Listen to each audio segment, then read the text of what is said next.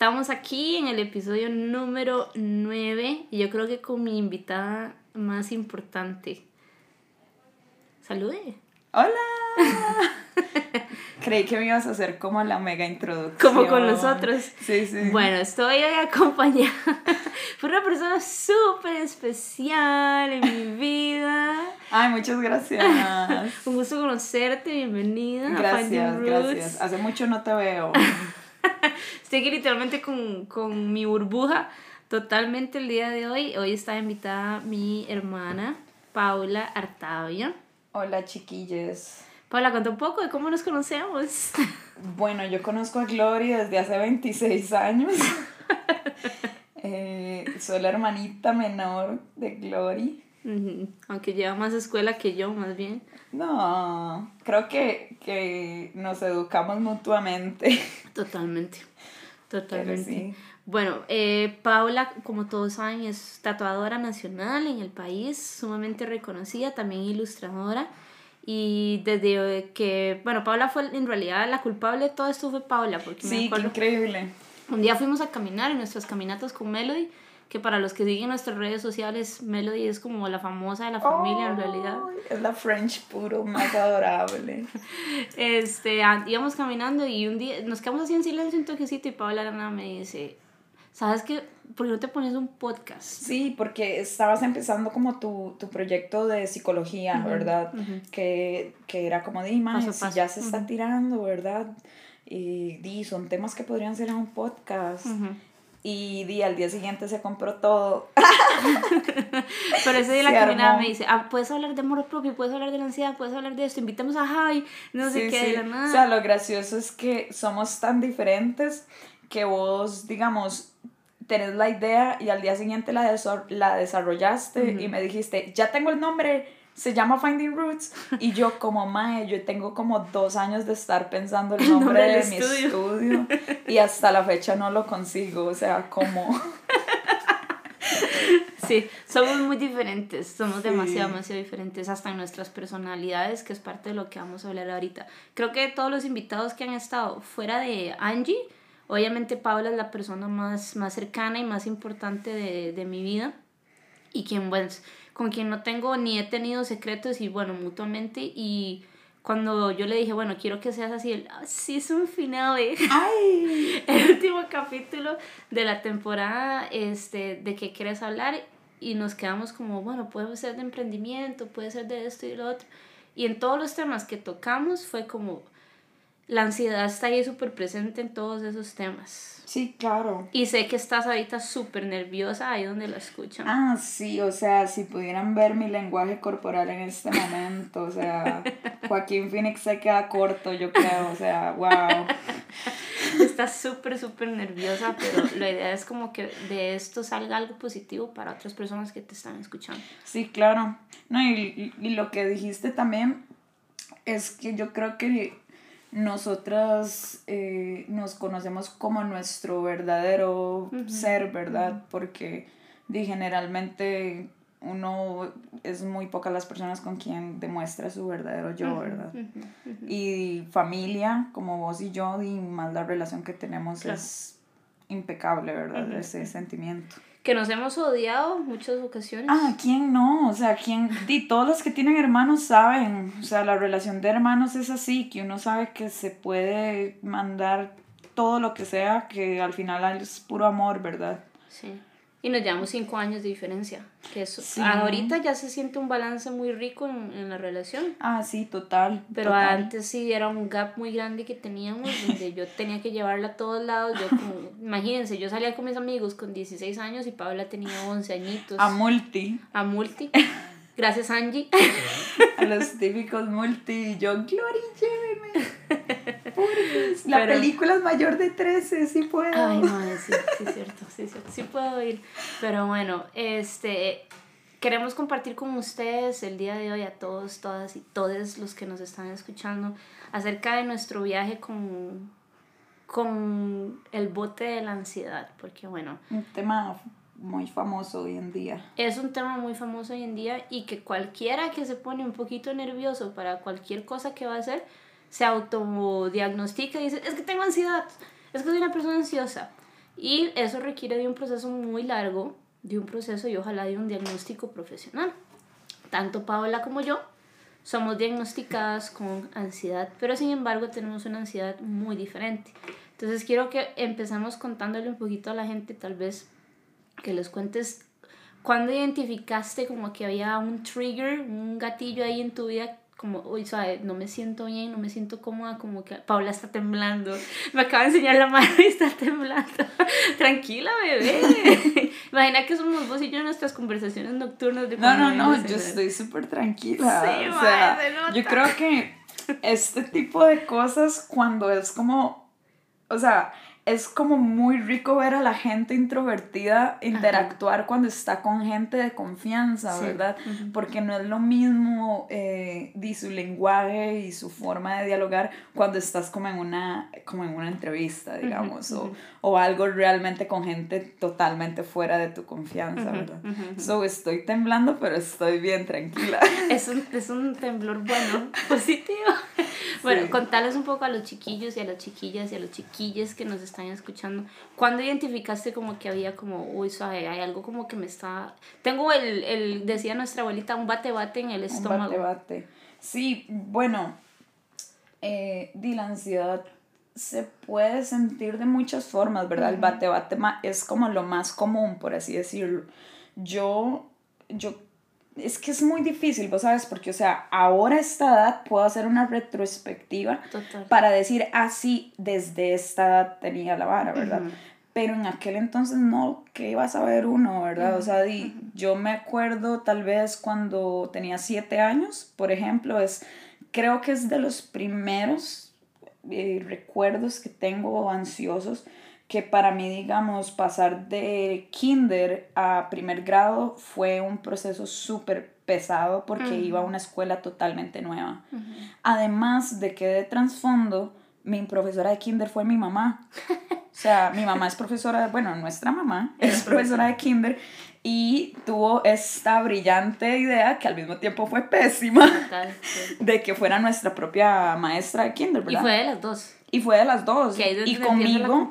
Exacto, y conmigo por ser la menor fue como, bueno, para que como fui con Gloria, ¿verdad? Para que Paula no me lo reclame el día de mañana. Entonces, di, todo bien, uno entiende, ¿verdad? Di, instinto materno as well.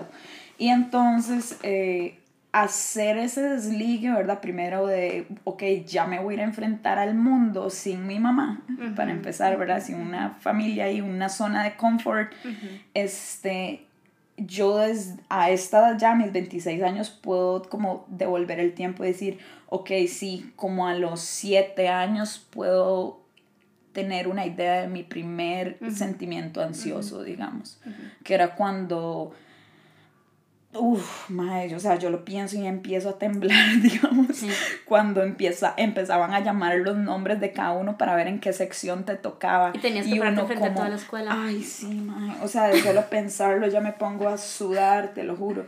Y era como Paula Artavia, tras de todo Artavia. Primeras en la lista. Primera, ¿verdad? Siempre. Entonces uno iba, ¿verdad? Ta, ta, ta, y bueno, ya era primer grado, todo bien, y pero obviamente yo no lo recuerdo porque mi mente está súper y te acuerdas por lo que nosotros te contamos. Correcto, o sea, yo hoy en día escucho historias de mami diciéndome que la maestra le decía que yo caminaba sola en los recreos porque no podía ser amigos. Claro, ahora yo entiendo el por qué, porque a mí realmente yo sufro de una ansiedad social y a mí realmente diagnosticada y a mí realmente me cuesta mucho estar en espacios con muchas personas, en eventos sociales, ¿verdad? Esa interacción de primera entrada para mí es muy difícil y es, es como muy satisfactorio al mismo tiempo esta entender el porqué de hace 20 años, ¿me entendés? Ya después venían como los años siguientes de la escuela, que también era el mismo proceso de ay, voy a entrar a un nivel nuevo, ¿verdad? Pero ¿y si no me tocan con mis compañeros? ¿Y qué pasa? cuarto. Exacto. o sea, fueron como tres años puritos, porque qué bueno, estoy con la misma gente que me costó tres años hacer amigos, pero ya tengo amigos, ¿verdad? Y después en cuarto grado otra vez, ¿verdad? Y así sucesivamente en los distintos eh, lapsos de la vida, ¿verdad? Porque, digo, uno se pasa de colegio y que después, en mi caso, yo me salí, que entras a otro, la universidad, ¿verdad? Pero poco a poco ese sentimiento también se va apagando, ¿verdad? Porque vas encontrando respuestas que no sabías y vas poniéndole nombre a cosas que no sabías y explican el porqué de todo. Y sí, y, o sea, y lo vimos de maneras muy diferentes, porque más bien a mí me encantaba, yo, bueno, mami también fue profesora mía en el kinder, pero yo era súper independiente y mami iba por un lado y por el otro, pero también viene el factor de las personalidades. Ah, que tenemos personalidades totalmente opuestas. Paula es súper introvertida, súper tímida, eh, no le gusta hablar en público, no le gusta cuando hace presentaciones y yo soy todo lo opuesto. O sea, a mí me encanta socializar, salir, hablar en público, eh, subir videos aquí y allá. O sea, somos totalmente opuestas, pero tuvimos como el mismo camino en esa parte escolar, educativa, por así decirlo, del, del, de la escuela con la mamá, cambiar cada tres años y después las dos nos cambiaron de colegio a colegios privados, cada uno en nuestros respectivos tiempos. A mí yo creo que ahí fue donde vos, a mí me empezó, ¿sabes? Ajá, en la, parte, en la, parte del cole. Porque yo venía de una unidad muy cercana con mis amigos en la escuela y después en el cole entré como la nueva, la rara, siempre me, me etiquetaban como la poco femenina, la perdedora, aquí y allá. Claro. Un colegio cristiano conservador, que era el, el contexto del cual nosotras nos criamos también. Pero siempre yo me sentí como el bichito raro de la fiesta. Sí, claro. Y ahí fue, ahí fue donde comenzó la, la situación. Melody, estamos ahorita en el cuarto de Paula y Melody está husmeando la, la puerta porque quiere entrar, pero sí. no hace ruido. Sí, claro. O sea, esos años son muy difíciles porque no, no sabes qué está pasando y al mismo tiempo nos, no tenés como la conciencia de que algo está pasando, ¿verdad? Es lo mismo eh, cuando lo pensamos así, que yo digo, wow, lo que pasó en aquel entonces no era una broma, era acoso o era un acto machista, ¿me entendés?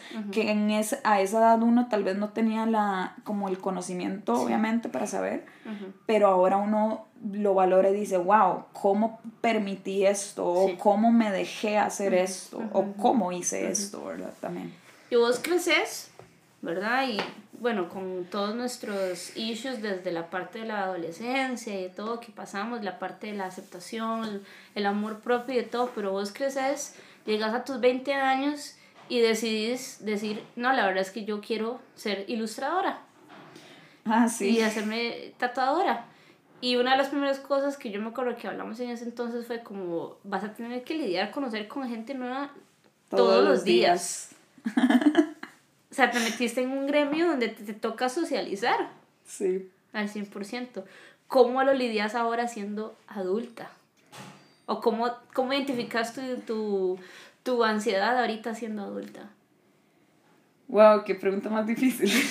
Porque yo creo que uno, uno nunca deja de sorprenderse se vuelve un poco doloroso con el paso del tiempo porque llegas a un punto donde decís como, suave, esto se va a detener en algún momento, o sea, cuando voy a dejar de sentir miedo por abrir la puerta a alguien, ¿me entendés? O sea, o por ir a, no sé, a tomarme algo con un grupo de amigos que no conozco, ¿me entendés?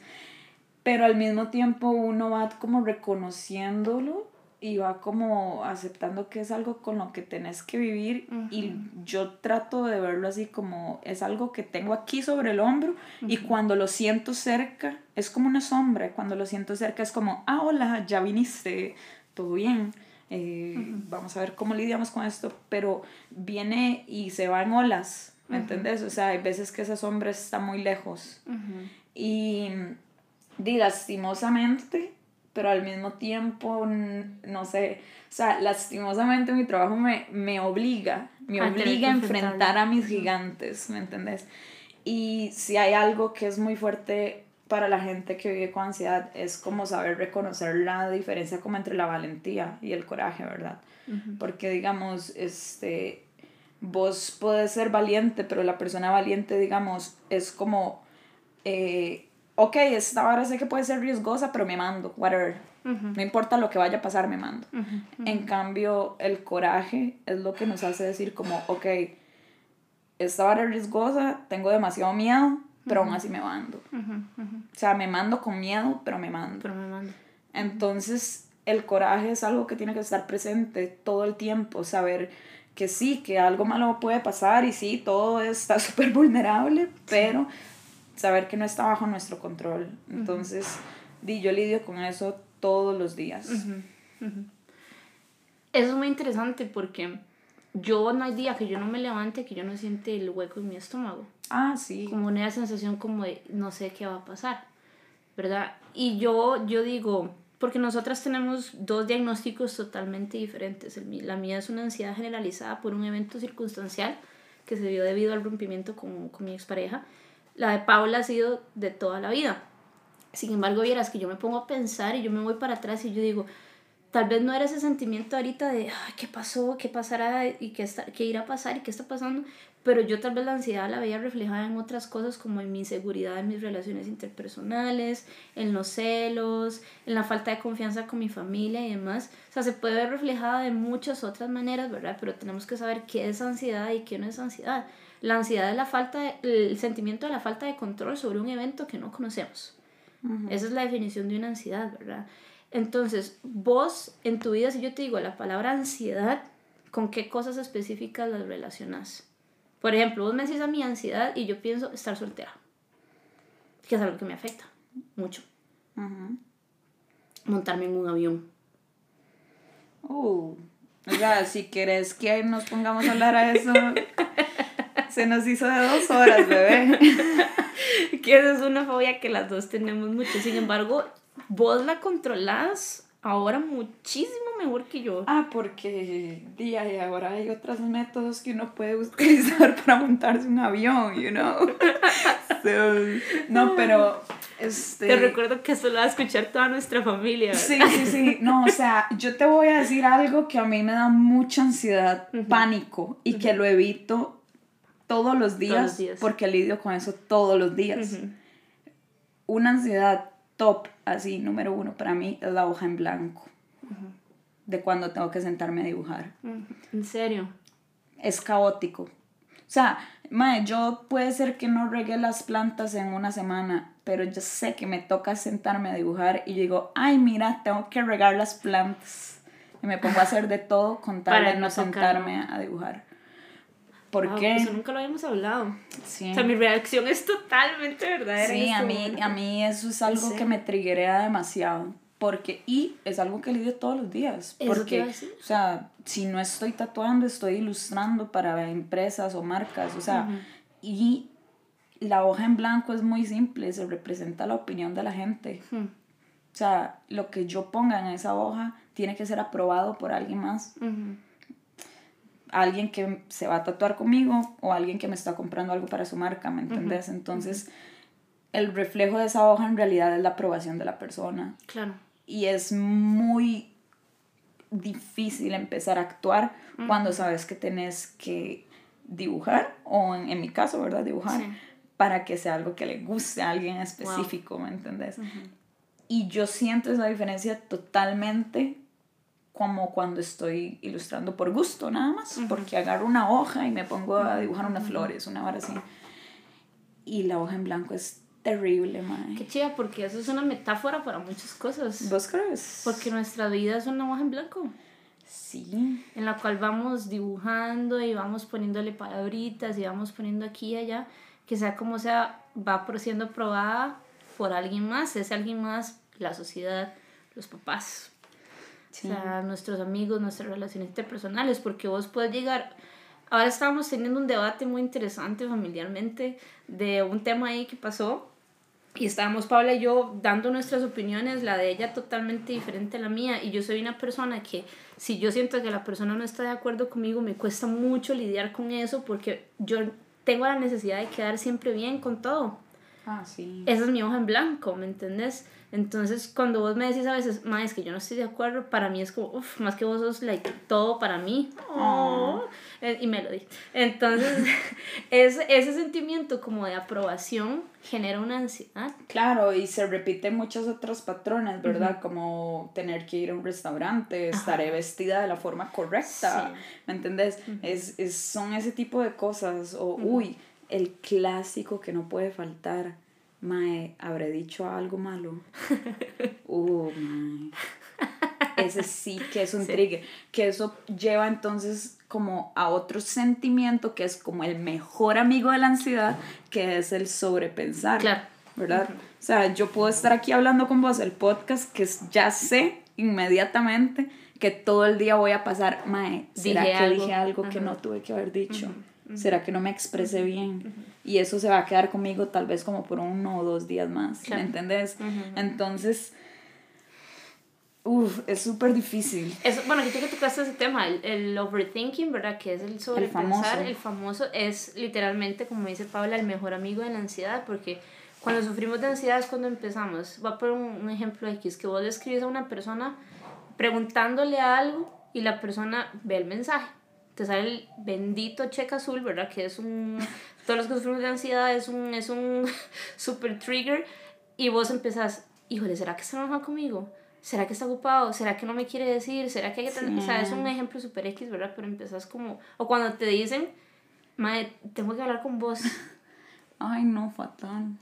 Pero ahí vieras que yo lo analizo mucho en nuestra infancia. Porque papi cuando nos tenía que llamar la atención por algo, lo que nos decía es como, hoy en la noche hablamos. Ya nosotras sabíamos que era una regañada segura. Ay, sí, qué caos. Entonces, cuando a mí mis jefes me dicen, Gloria, es que ocupamos hablar, yo dije, ya, me despidieron, mae, ya perdí el trabajo porque es el, ese sobrepensar Se me cayó el evento. es el sobrepensar las cosas cuando en realidad lo que tenemos que hacer es tener paciencia y esperar a que llegue ese momento. Pero si sufrís de ansiedad así muy críticamente, no es tan sencillo tener esa paciencia. Ah, sí, no. Entonces, ¿cómo lo sobrellevas? Yo creo que en ese tipo de casos lo mejor que puede ser es la respiración. El proceso de respiración es lo que a mí me ha salvado. O sea, poder ya uno ya en la experiencia te hace eh, de, de, discernir Discernir. Discernir, gracias. Esto es este, típico, chiquillos. es típico para ra, ra, rayo, racionalizar. Sí, sí, sí, eso. Te hace discernir, ok, aquí está el sentimiento, ok, estoy sobrepensando esto, ¿verdad? Y poder decir, ok, suave, me voy a dar dos segundos para respirar. Y eso, cuando vos llevas como tu alma y tus sentimientos a un estado como neutral, donde puedes como parar lo que estás haciendo, poner un alto y respirar y solo pesar la situación, tal vez, tal vez algunas veces te hace decir, ok, esto no, no es tan grave. Sí, sí, después hablamos, no te preocupes. Hay casos que no, obviamente, o sea, funcionan nueve veces no y una sí. No, no, no, pero es una forma, ¿verdad? Que me, a mí personalmente me ha ayudado. Con muchas cosas también, o sea, la hoja en blanco, volviendo al punto. Hay veces donde yo, o sea, uno es el que tiene que hacer la pauta porque nadie la va a hacer, ¿entendés? O sea, vos tenés que agarrar tu propia rienda y decir, no, suave en toque, voy a irme a sentar a dibujar ya, porque si no lo hago ya, lo voy a seguir dejando para después muchos y creer en tus capacidades. Total. Es que ese es el problema que nosotros no creemos el poder que realmente tenemos, y nos decimos cosas que tal vez jamás le diríamos a alguien ¿me entendés? entonces no nos damos cuenta lo mucho que esas palabras realmente pesan en nuestra cabeza y ahí se quedan. Encuentran un lugar y no se van. Entonces más bien van creciendo creciendo y eso te lleva a que no puedas realizar ciertas cosas. Y hay veces que escuchamos más porque la gente que no sufre ansiedad es muy difícil que pueda entenderlo porque hay veces que, que yo te he escuchado que he dicho eso, es como es que estoy súper nerviosa porque mañana tengo, tengo que hacerle este tatuaje a X o Y persona y no sé quién, no sé cuánto, O viene tal y tal persona, viene tal y tal persona y la reacción de, de las otras terceras personas es pero vea todo lo que usted ha recorrido, cómo usted no es capaz de creerse eso. Y me pongo ahí porque yo te lo he dicho, yo te lo digo en forma a veces como para motivarte, ¿verdad? Sí, vieras que yo sí creo mucho en el agradecimiento. O sea, eh, y de hecho esta es una lección muy fuerte que me dejó papi, de hecho, nuestro papá. Eh, y yo lo peso mucho que no es tanto, o sea, tenemos como que verlo como, ok, sí, esto me está pasando, pero también agradezco que me está pasando porque me puede enseñar esto otro. No es tanto en el típico aspecto que la mayoría de gente lo pone como, ay, pero madre, vea lo que le está pasando a esa otra persona, ¿verdad? Entonces te bajas como a un nivel donde ver quién está peor, ¿verdad? Que eso no es empatía, para, nada. Es más en un sentido como, ok, eh, ay, este, no se me hizo el contacto que quería con esta empresa para ilustrar. Pero bueno, agradezco que tuve la oportunidad de que tan siquiera me tomaran en cuenta. Y voy a apuntar más alto la próxima vez. Voy a, esforzarme más para que esto se dé la próxima vez. Y esa es una clave. Esa es una clave para llevarlo. Sí, sí, sí, totalmente. ¿De qué manera inhibes el, el, la ansiedad, el sentimiento de ansiedad.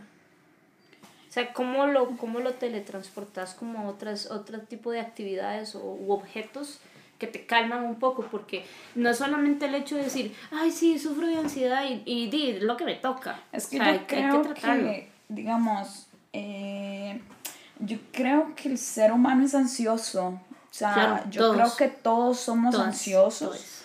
todos, todos, o sea, somos ansiosos, pero no todos sufren de ansiedad, ¿entendés? O sea, es como, es una línea muy delgada, donde el sentir solo nervios por la entrevista de mañana, por ejemplo, no te dejó sin dormir cuatro semanas, ¿verdad? ¿Me entendés? O sea, entonces eh, es como saber definir la vara. Pero volviendo a la pregunta, este, sí, para mí la música es muy importante. La música para mí es el primer, este, ayuda, ¿verdad? ese estrés. Ya yendo como a otros ámbitos más como de, eh, como de hábitos, ¿verdad? Para mí el ejercicio, número uno.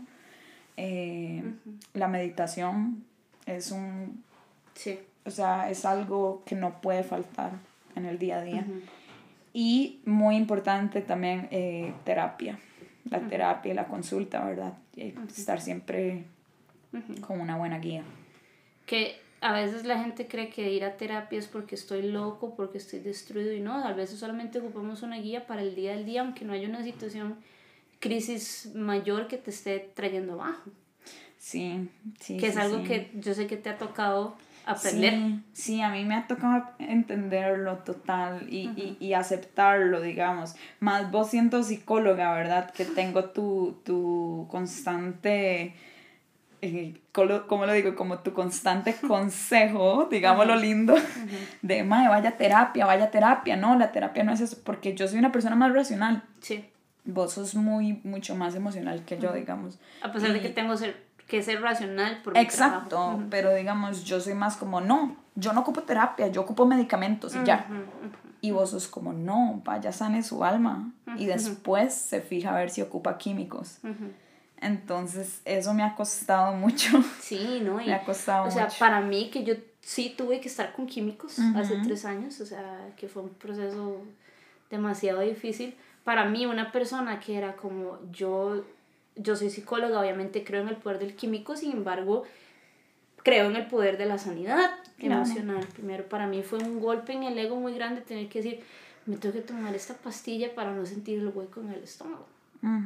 También porque venimos de algo, de una crianza muy, usted puede hacerlo todo y usted puede hacerlo todo con Dios, cosa que no dejo de lado, pero también abrazo mi humanidad al respecto. Sí, claro. ¿Verdad?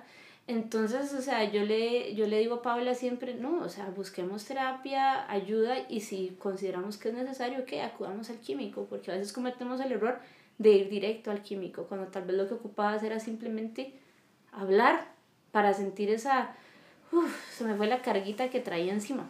Sí, y entenderlo, entender el porqué de las cosas primero, ¿verdad? Ya cuando te lo explican, decís como, ah, mira.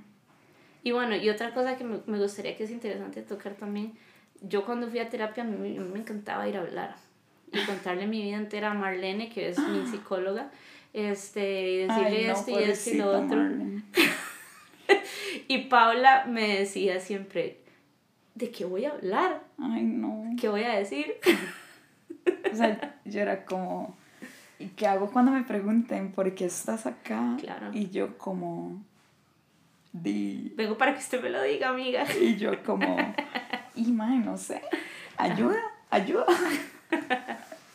Sí, yo todos vivimos el, el, proceso psicológico de maneras diferentes, pero lo importante es dar el paso, digamos. Dar el paso. Por lo menos para tener una guía sobre qué está sucediendo, digamos. Hay otra cosa que quería que habláramos, para que es este, que nosotras venimos de ambas partes de nuestra familia con gente diagnosticada con ansiedad y depresión. ¿Qué tanto crees eso que tenga que ver con nuestros estados de ánimo o al menos vos en, en el tuyo personalmente? Eh, bastante, casi que diría que un 95%, digamos, porque este, uno llega a entender como que también muchas cosas son como genéticas, ¿verdad? Como que dices, te tocó porque está en la familia, ¿verdad? No solamente la ansiedad, podemos hablar de la depresión también, ¿verdad? Exacto. Este, que también va de la mano con la ansiedad. Eh, porque si ya uno lo ve en retrospectiva, igual hasta cierto punto se llega a sentir una culpabilidad cuando tenés el sentimiento de ansioso o depresivo, porque decís, ¿cómo estoy triste o porque estoy sintiendo esto si tengo todo? ¿Me entendés? Si he tenido todo en la vida, no, no he tenido una mala racha, tengo un buen trabajo, tengo una buena estabilidad económica, tengo una buena familia, amigos, todo, ¿me entendés? No en una forma egocéntrica, sino como que no estoy en una mala situación. Y volvés a ver, a ver a los lados, ves el estado mundial actual, ¿verdad? Y aún así te sentís mal sin saber o tener una razón del por qué. Y la sociedad te demanda, ¿por ¿pero por qué? Si Exacto. el típico, está triste, no está triste. Vea fulano. Porque está triste, no tiene por qué estar triste. Y ahí pega mucho porque en mi, en mi, en mi, ¿verdad? En mi punto personal, yo digo, tienes razón, no tengo por qué estar triste, porque me siento mal y no sé por qué. Y ahí es donde yo caigo en un punto donde sí, esto es algo totalmente también eh, genético, ¿verdad? O sea, hay cosas que uno no puede controlar y ahí es donde entra entonces la parte de la ayuda, ¿verdad? Y no solamente la ayuda eh, en la parte de terapia y todo, sino la ayuda de uno mismo, ¿verdad? Al agradecimiento, todo lo que hablamos, la meditación, todo lo que uno hace es como va llenando el jarrito a poquitos para que el impacto sea menor. Exacto, exacto. Y bueno, obviamente yo sé la respuesta a esto, pero ¿qué tan importante ha sido para vos tener una red de apoyo que le ha costado entender tu proceso de ansiedad? Bastante. Porque les ha, o sea, hablemoslo así, o sea, a nuestros papás les ha costado mucho el proceso porque el, el, mío fue como, ah, es que fue el que le pasó esta situación, entonces sí, obviamente está triste, está ansiosa, pero con Paula siempre fue como, Paula, pero ¿por qué estás así? Es la adolescencia, es la pubertad. Y después, es el estrés es ahora. El estrés ahora. Está trabajando mucho, es eso. Pero yo he visto en papi, especialmente, ¿verdad? Que es nuestros, nuestra red de apoyo, el 100%, ese cambio de ellos, de como es una fase, híjole, es el, está, el estilo de vida de ella y tenemos que hacer todo lo que está en nuestras manos para ayudarle y, al igual que nuestros tíos, ¿verdad? Que son, claro, yo creo que lo podría dividir en dos redes, ¿verdad? Como la red de apoyo familiar, como vos decís, y la red de apoyo social, ¿verdad? Que digamos, en, en, para empezar por la parte de la familia, es como, como vos decís, ha sido un proceso, ¿verdad? De, de entenderlo, a llegar a un punto de aceptación unánime de, ok, eh, ella es así, por ejemplo en el sentido de que, ok, Paula le pasa esto, esto, esto, esto, entonces vamos a evitar hacer esto. Y es algo como que hemos ido aprendiendo juntos, porque en el proceso yo tampoco lo sabía, ¿me entendés? Entonces ha sido como un crecimiento mutuo. Y el mismo amor nos hace como dar ese respeto uno al otro, ¿verdad? De saber cómo interactuar. Y obviamente, eh, di, mis papás, nuestros papás son, este, en mi, en mi caso son como di, la base, ¿verdad? Y, y, di, yo no tengo personas más sabias en mi vida que ellos. Y digamos, papi es, es una persona que me ha enseñado mucho a cómo lidiar con mis pensamientos y lidiar con mis sentimientos en un aspecto no, no de vaya al químico, ¿me entiendes? Sino un aspecto de ponga esto en práctica. fuerza. Ponga esta fuerza en práctica, correcto. En la red de apoyo social sí te puedo decir que sí he lidiado mucho como con muchas personas que he tenido que dejar de lado. Claro. Totalmente, porque hay situaciones donde se salen de las manos que, que uno no lo puede controlar, o sea, di, uno padece estas varas y no puede, ¿verdad? Entonces he tenido que lidiar con gente que me ha dicho como, pero porque usted es así, vamos a esta fiesta, ¿qué importa? Y yo, para ellos es como, woohoo, vamos a una fiesta, y para mí es, y mae, vamos a una, fiesta. fiesta. ¿Me entendés? Entonces he tenido que dejar de lado gente que simplemente no, no... No ha entendido tu proceso. Tal vez no es que no ha entendido, sino como que no le ha dado la importancia de entender. Exacto. Como que de una vez aplican el, porque está triste, no está triste, ¿me entendés? Em, eso es muy interesante porque yo, di, yo veo personas casi todos los días, ¿verdad? Conozco gente nueva, mis clientes y todo. Y hay muchos de ellos que siempre es muy enriquecedor hablar con ellos porque me dejan una enseñanza. Y una de ellas que nunca voy a olvidar me dejó algo muy, muy marcado, que cuando estábamos hablando de este tema de ansiedad, ella me dijo, vos tenés que poner un balance de tus relaciones y agarrar cada persona que está en tu vida y pensar, esta persona que me aporta. Entonces, digamos, agarramos a, este, a esta personita y decimos, no, esta persona no me está, me trae dolor, no me está entendiendo, no, o sea, no me está llenando. Entonces, y si más bien me trae dolor, es una persona que inmediatamente tenés como que, ¡pum!, pasar de lado.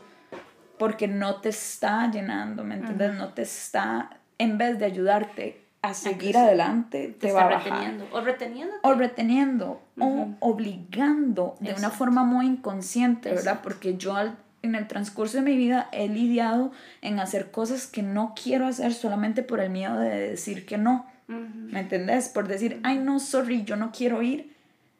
Y cuando me digan, ¿por qué? Y yo, porque no me siento bien. Exacto. Que la gente qué varas. Exacto, mae, pero, de ahí qué varas. ¿Verdad? Entonces eso me obligó a alejarme de mucha gente, ¿verdad? Pero al mismo tiempo me hayan llevado como a conocer gente que sé que puede más bien ser eh, de mucha ayuda y que más bien puede ser una retroalimentación. No, y también que es, tenés que darte mérito a vos misma, que ahora yo veo que vos decís con toda la libertad del mundo como le voy a decir que no, o sea, que no me siento cómoda. Eso es algo que uno, uno va aprendiendo, ¿verdad? Porque, bueno, en mi caso la, la ansiedad me llevaba a eso, ¿verdad? A no poder decir que no. Exacto. Y pasé por muchas cosas e hice muchas cosas que de verdad no quería hacer, pero di la presión social, ¿verdad? Eh, y yo creo que estoy en un punto de mi vida donde ya uno llega a un límite, donde te cansas de... De no poner límites. Exacto. Uno llega al límite de, de no poder eh, decir realmente lo que quiere y no quiere, ¿verdad? Porque siempre estás buscando eh, como lo que la otra persona quiere, ¿verdad? Entonces yo soy una persona que usualmente pongo abajo lo que quiero con tal de que la otra persona lo obtenga, ¿verdad? Pero estoy llegando a un punto donde uno también dice, pero madre, mi, mi opinión también es válida. Yo importo. Exacto, lo que yo quiero también es válido. Entonces, ¿por, qué, no, ¿por qué si le estoy dando amor a otra gente no me puedo dar ese amor a mí? Y no me puedo dar esa importancia a mí. Exacto. Entonces, ha sido... Y eso no está mal, y no es... Eso no. la gente dice que no seas tan egoísta, no pienses solamente en vos, es que yo no puedo pensar en vos hasta que yo no piense en mí. Correcto. Y eso es un proceso que a mí me ha costado un montón. Sí, claro. Correcto, correcto. O sea, y, y encontrar las personas también fuera de tu burbuja, ¿verdad? Usando términos de la pandemia, ¿verdad? O sea, fuera de tu núcleo familiar, que, que, lo entiendan, ¿verdad? Es muy difícil, más si son personas que no, no han sufrido de ansiedad o si no han tenido alguna de estas condiciones, ¿verdad? Eh, yo por dicha ahorita tengo una red de apoyo que amo y adoro, que es mi familia que uno escoge, ¿verdad? De hecho, Javi y Jaycee estuvieron en, en el episodio 6, ¿verdad? Javi es mi mejor amigo junto al novio, Jaycee, y ellos dos son de mi red de apoyo que yo fácil puedo decir, no, no quiero hacer esto, que lo van a entender y más bien se preocupan, ¿verdad? Entonces, llenarse de ese tipo de personas es Sí. Esencial. Y cuesta llegar a ese punto de encontrarlos por todo el tema de la madurez y el descubrimiento. Total, de Pero sí es posible llegar a eso. Y hay gente que nunca lo llega a entender, nunca lo llega a encontrar porque le dio miedo pensar en sí mismo o en sí misma, ¿verdad? Y ahí es donde, ahí empezamos. Y, o sea, una de las cosas que yo he entendido, porque yo antes decía, hace un par de años, yo decía, mae, qué cochinada, por no decir otra palabra, despertarme con este sentimiento. No se va a ir nunca no voy a poder sobrevivirlo, sobrellevarlo. Y ahora yo llego a un punto donde yo digo, ok, aquí está el fantasmita en, la, en la esquina. La sombra, digamos. La sombra, aquí está. Sí, ahí está. Pero yo no voy a dejar que me tape. Exacto. O sea, yo voy a decir, ok, esto que la gente dice, esto es una maldición, yo lo voy a convertir en una bendición para las demás personas y decir, si yo puedo hacerlo, vos también puedes hacerlo. O sea, es como, es como que yo lo veo como que este tipo de cosas te paralizan en muchos aspectos, ¿verdad? Pero también solo uno tiene como eh, el poder de que realmente te estanquen, ¿me entiendes? Es como jugar congelado, te congelan un rato y vos te quedas ahí esperando a que alguien llegue. A que alguien llegue, pero ese alguien sos vos, nada más, ¿me entiendes? Entonces es como buscar la forma de llevarlo, de un balance. pero cada proceso es diferente pero al final es bueno saber como que que todo se va volviendo más llevadero. No voy a decir fácil, porque nunca es fácil, pero uno empieza como a verlo ya parte de uno y eh, creo que eso pasa cuando uno lo acepta y uno dice, ok, sí, yo sufro de ansiedad social en mi caso. ¿verdad? Sí, yo sufro de ansiedad social y yo sé que este tipo de cosas son un trigger para mí. Entonces, ahí veo a ver si voy o no voy, por ejemplo, ¿verdad? Siempre, siempre me gusta terminar un capítulo preguntándole, ¿qué le dirías a una persona que ta, ta, ta, ta, ta? Sin embargo, en este tema ahora Paula y yo estamos hablando que no podemos hacer eso. No. Porque, prácticamente todo el episodio se trata como de la experiencia como de cómo lo hacemos. O sea, de cómo lo hacemos. Y a pesar de que vean que tenemos la palabra ansiedad, Paula lo vive de una muy diferente a como yo lo vivo. Sin embargo, nos apoyamos mutuamente, obviamente, ¿verdad? Es, hay esa comunicación cuando sufres de ansiedad con tu red de apoyo y más ahorita en tiempos de pandemia que tenemos que estar encerraditos y en la casa y cuidándonos, hazle saber a las personas que están ahí alrededor tuyo como hoy no es un buen día, hoy no me siento bien. Sí, la comunicación es clave. Es clave, o sea, hay veces que yo vengo acá y yo veo que Paola está seria, yo lo veo siempre en la forma en que me saludan. Cuando yo entro y me dice, hola Loli, viví, digo, ok, hoy, hoy está bien, está estable. Y hay veces que yo entro y yo entro con cara de bulldog enojado y entonces ya Paola sabe que yo tuve un mal día, lo cual me despertó muchísimas cosas, ¿verdad? Entonces la comunicación es clave, que vos digas, mira, hoy no es un buen día. Y está bien que nos demos esa validez, chiquillos, que ustedes digan, hoy, hoy voy, a, voy a permitirme sentir que me siento mal. Y está bien, porque si no tapamos emociones, y lo tapamos y se vuelve una caja después, una olla de presión que va a explotar y más bien lo que va a hacer es incendiar tu casa. Y tenemos que cuidar nuestra casa. A casa me refiero a tu corazón, tus pensamientos, el templo que es tu cuerpo, el árbol que es tu cuerpo. Entonces, comunique, comunica cuando algo no está bien, cuando decís, oh, mira, hoy me siento triste. Y muy importante también que sepamos la diferencia entre la ansiedad y la depresión, porque aunque van de la mano, no es lo mismo. Sí, total. No es lo mismo. Sí, total. Se puede sobrellevar, pero no es lo mismo, ¿verdad? Entonces tenemos que saber la diferencia. Yo, yo, yo quiero decirte que, o sea, que es, bueno, primero que gracias por haber sacado el ratito porque sé lo ocupada que estás, que estamos los dos. De hecho, tuvimos que cancelar la semana pasada porque las dos estábamos, de hecho, no, no estábamos emocionalmente bien. y dijimos, no podemos ponernos a hablar de esto si no estamos bien. Entonces mejor pasamos una semanita. Y por eso gracias a todos y a todas los que, las que, les que esperaron. Este, pero es importante validar nuestros sentimientos y saber ponernos de pie y seguir adelante. Yo te quiero decir que estoy muy orgullosa de vos, porque sos, o sea, una persona que ha logrado mucho a tu corta edad. Gracias. Y yo aquí sobreviviendo. No, pues también, obviamente, pero gracias, gracias. O sea, porque yo sé que estar aquí es, es, un, es un reto y sé que de aquí al miércoles que salga el episodio va a ser todo un proceso de emociones. Y yo, Glory, grabémoslo otra vez. Glory, lo dije mal.